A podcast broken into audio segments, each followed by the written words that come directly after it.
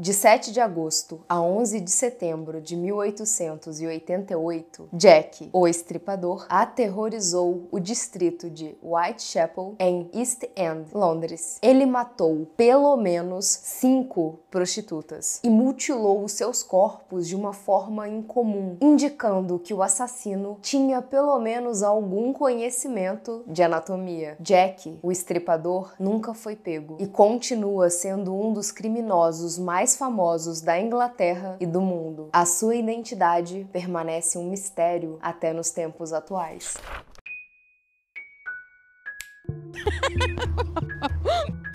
Bem-vindos a mais uma sessão do Clube Excêntricos. Eu sou a Mia e vocês são vocês. Para garantir que não perderão as novidades do clube, tenham certeza de que esse sininho está ativo, que você ainda está inscrito nesse canal, porque o YouTube é meio doido, e que você assistiu todos os nossos últimos vídeos, porque pode ser que um tenha passado batido. Então, certifique-se, por favor. Se for possível, veja nossa cartela aí de opções de seja membro o nosso Pix. Mas se você não puder contribuir financeiramente, não tem problema, assista vários vídeos do canal, que isso já ajuda bastante. Sem mais delongas, aquele like, aquele compartilhamento, aquele comentário bacana e aquela ajuda, né? Porque eu tô fanha ainda? Assiste esse vídeo até o final. É sobre isso e tá tudo bem. Vamos nessa. O responsável pelos assassinatos em West End, em Londres, no outono de 1888, nunca foi pego. E todos esses assassinatos ocorreram em menos de um quilômetro de uma vítima até a outra e envolviam os distritos de Whitechapel, Spitalfields, Aldgate e a cidade de Londres. Apesar de inúmeras investigações dizendo que finalmente tinham um suspeito, seu nome e motivo nunca foram descobertos. O apelido Jack, o estripador, se origina de uma carta escrita por uma pessoa que dizia ser o açougueiro de Whitechapel. E essa carta foi publicada durante os ataques. Para aumentar o mistério, várias cartas teriam sido enviadas ao serviço da Polícia Metropolitana de Londres pelo assassino. Essa polícia pouco famosa, conhecida como Scotland Yard. O teor dessas cartas eram provocações aos oficiais e especulações sobre possíveis novos assassinatos, quem sabe sabe, vai que acontece. Várias teorias sobre a identidade do Jack, o estripador, apareceram durante os anos, as décadas, incluindo alegações que acusavam o famoso pintor vitoriano Walter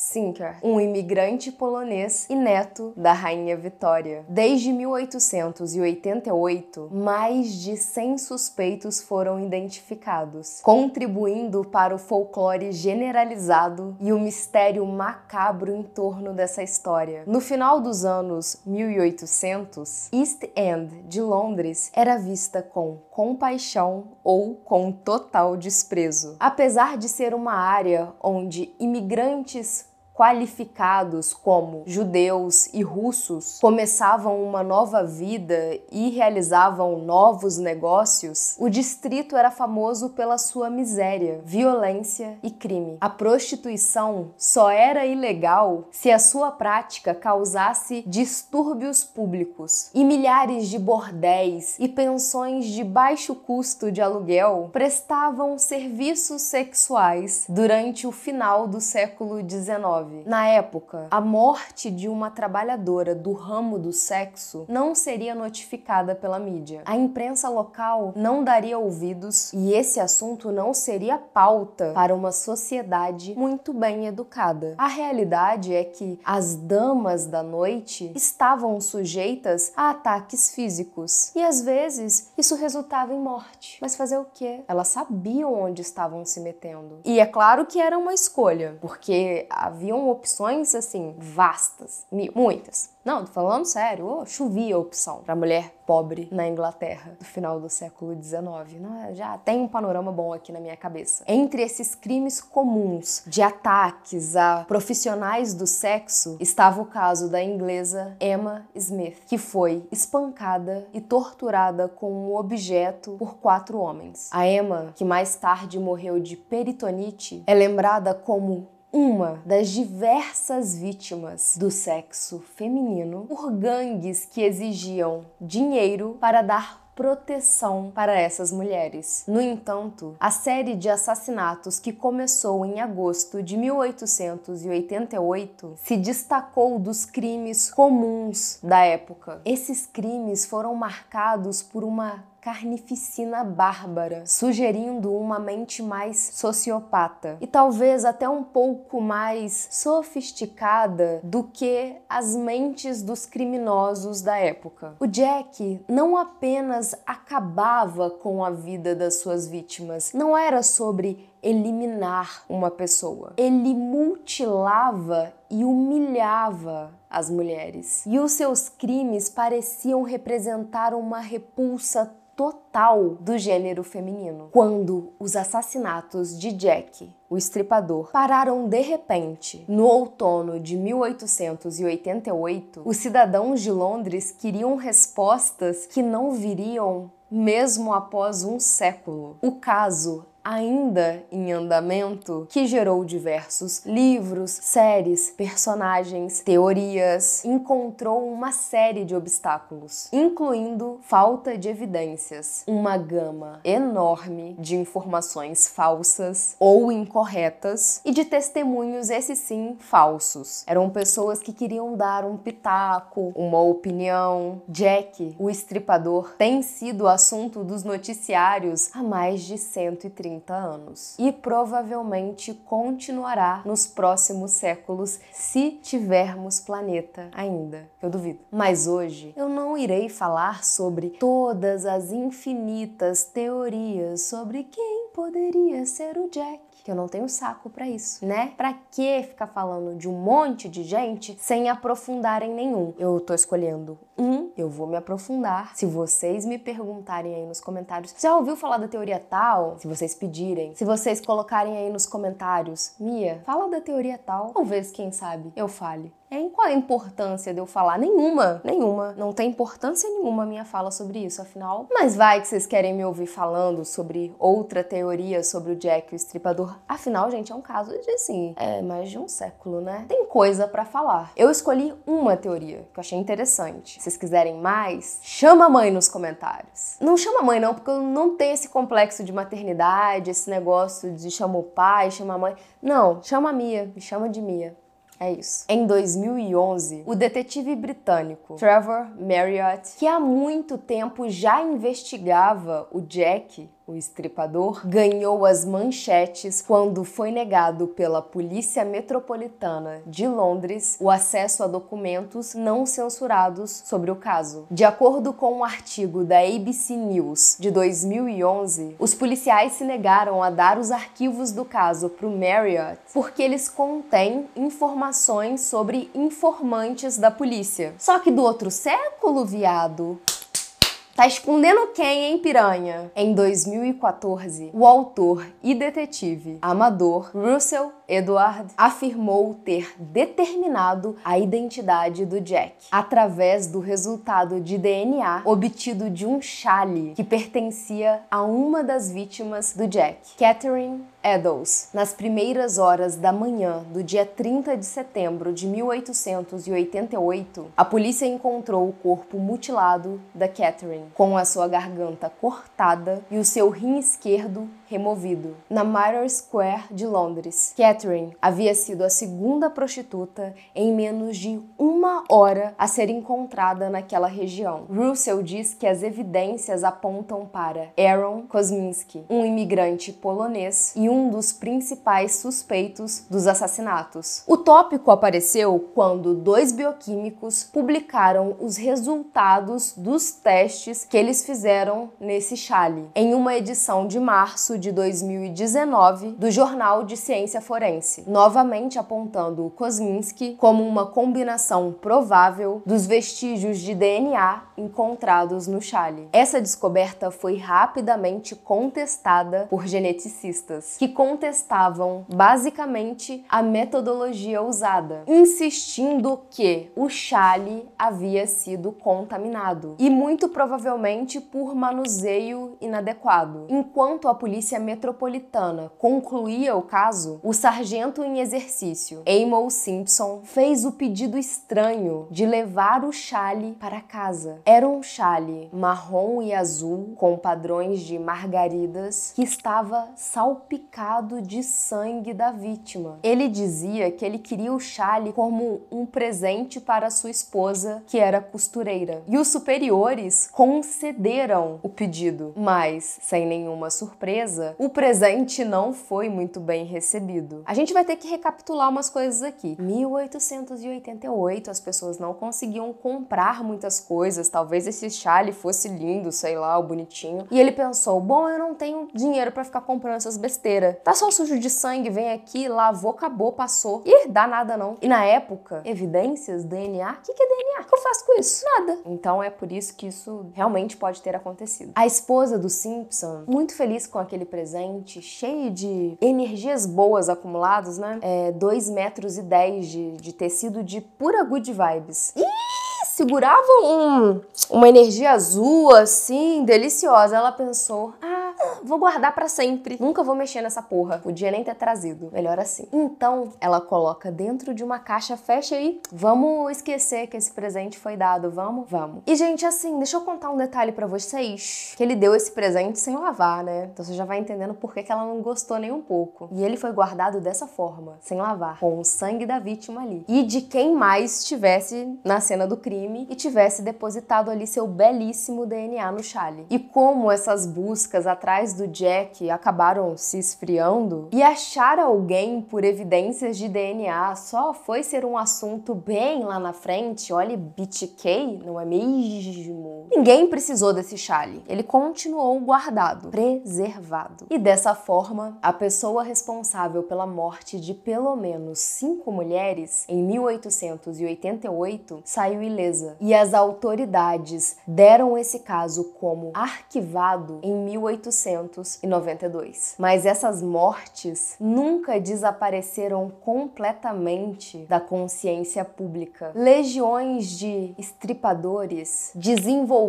as suas próprias teorias no decorrer das décadas. É, estripadores, gente, é, são os fãs do Jack o Estripador. É, não do, não vou nem dizer do Jack, do caso do Jack. Mas assim, tem nomes que a gente não poderia escolher. Por que não Jackinhos, Jacksuzinhos, né? Porque nem dá nome para esse fã clube. Hum, por que não, hein? E a lista dos possíveis suspeitos do caso dava conta de ninguém mais, ninguém menos do que o pai de Winston Churchill. Gente pouco poderosa. Além dele, Lewis Carroll, o autor de Alice no País das Maravilhas, e até mesmo o, o príncipe e até mesmo o príncipe Albert Victor, um neto da rainha Vitória, o segundo na linha de sucessão para o trono britânico. Alguns até especulam que o Jack, na verdade, era uma mulher. E as suspeitas incluem Mary Piercy, que foi executada em 1890, após massacrar a mulher do seu amante. Não, você não entendeu errado. Ela era a amante. Ela matou a esposa.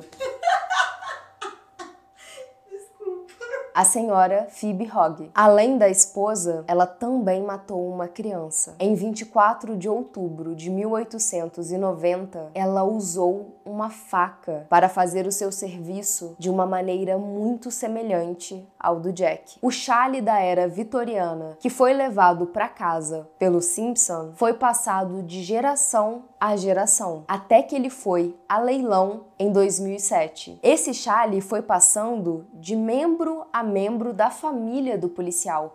Eles sabiam que era o chale da vítima, do Jack. Então era tipo uma relíquia da família, bem bizarra. E o chale foi comprado pelo Russell, um empresário inglês e um à toa, um investigador, detetive de poltrona. Tinha nada para fazer com dinheiro, decidiu fazer isso. Tá certo, eu também faria, eu fosse bem rica mas eu não sou. Bora refletir. Embora o tecido estivesse gasto e envelhecido pelo tempo e não tão excelente armazenamento, ainda constava nele evidências valiosas de DNA, uma vez que ele jamais foi lavado. Após mais de três anos de análises científicas, o Russell diz que a verdadeira identidade do Jack, o estripador, está no chale de 126 anos naquela época que ele estava fazendo as análises. Na verdade, ele estava pagando por elas, porque ele é só rico interessado. E essas evidências de DNA apontam para o Aaron, o Kosminski, que eu espero que esteja dizendo o nome certo mas com aquele pressentimento de que não estou. E ele não só diz isso, como ele escreve um livro nomeando Jack, o estripador. Que original. Mais dinheiro, mais dinheiro. Russell recrutou o geneticista forense Dr. Jerry Luhenine, da Liverpool John Murray's University. Isso em 2011. E ele chamou esse camarada para analisar o chale incansavelmente. E esse brother identificou as manchas escuras como sangue arterial causado pelo corte. Ele encontrou evidências no chale de várias outras partes do corpo da vítima, que eram consistentes até com a remoção do rim. Não me pergunte como, eu não sei. Bem como a presença de um líquido. Sêmen, encontrou porra no chale. Porra dura. Porra! O Dr. Jerry, sobrenome muito difícil, descobriu que o DNA mitocondrial encontrado no chale correspondia ao DNA de Karen Miller, uma descendente direta de Catherine, a vítima do Jack, dona do chale. Ele também descobriu que o DNA encontrado no chale também correspondia a uma descendente da irmã de Kosminski, a Matilda, que forneceu amostras de DNA mitocondrial de dentro da sua boca para análises. A polícia que trabalhava no caso na época dos crimes não ficaria nem um pouco surpreendida com o nome de Kosminski envolto ao crime. Na época do crime, ele era um dos poucos suspeitos. O caçula de sete filhos nasceu na Polônia em 1865. Após a morte do pai, a família fugiu da Polônia, que estava numa crise enorme, e foi para a Inglaterra, mais precisamente Whitechapel. Isso em 1881. Era provável que ele sofresse de esquizofrenia e que fosse paranoico. Uma de suas ocupações foi a de cabeleireiro. E em 1891, ele foi internado em um asilo após esfaquear a sua irmã. Em meados de 1890, uma testemunha havia o identificado como o agressor de uma das vítimas, mas a testemunha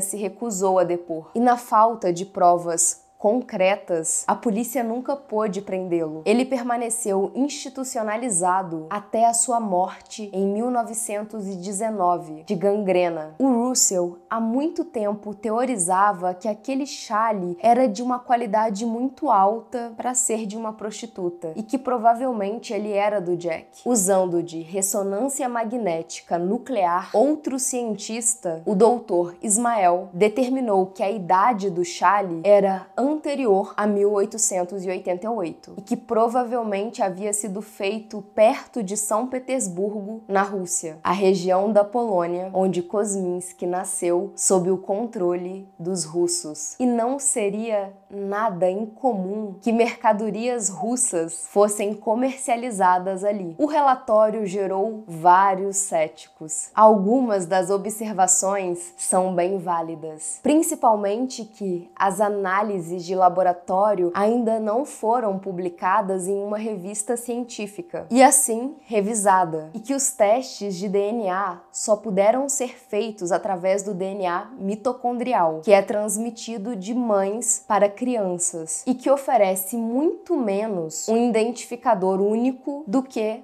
o DNA nuclear. Muitas pessoas podem compartilhar assinaturas de DNA mitocondrial semelhantes. Outros críticos apontam que o policial, o detetive, o Simpson, ele não teve o cuidado nem na hora da cena do crime o que garantiria que esse chale foi realmente bem guardado. E ele foi passado de um membro para outro, quem garante que esse DNA não foi contaminado? Além disso, essa não é a primeira vez que evidências de DNA resolvem esse caso. A romancista policial norte-americana Patricia Cornwell afirma que as amostras de DNA encontradas nas cartas que o suposto Jack enviava para a polícia correspondiam ao DNA do pintor pós-impressionista Walter Sicker. Em um estudo de 2006, o cientista australiano Ian Findlay extraiu o DNA da saliva encontrada nas cartas e determinou que o remetente possivelmente era uma mulher. Portanto, mesmo com essas últimas notícias, é improvável que o debate sobre a identidade do Jack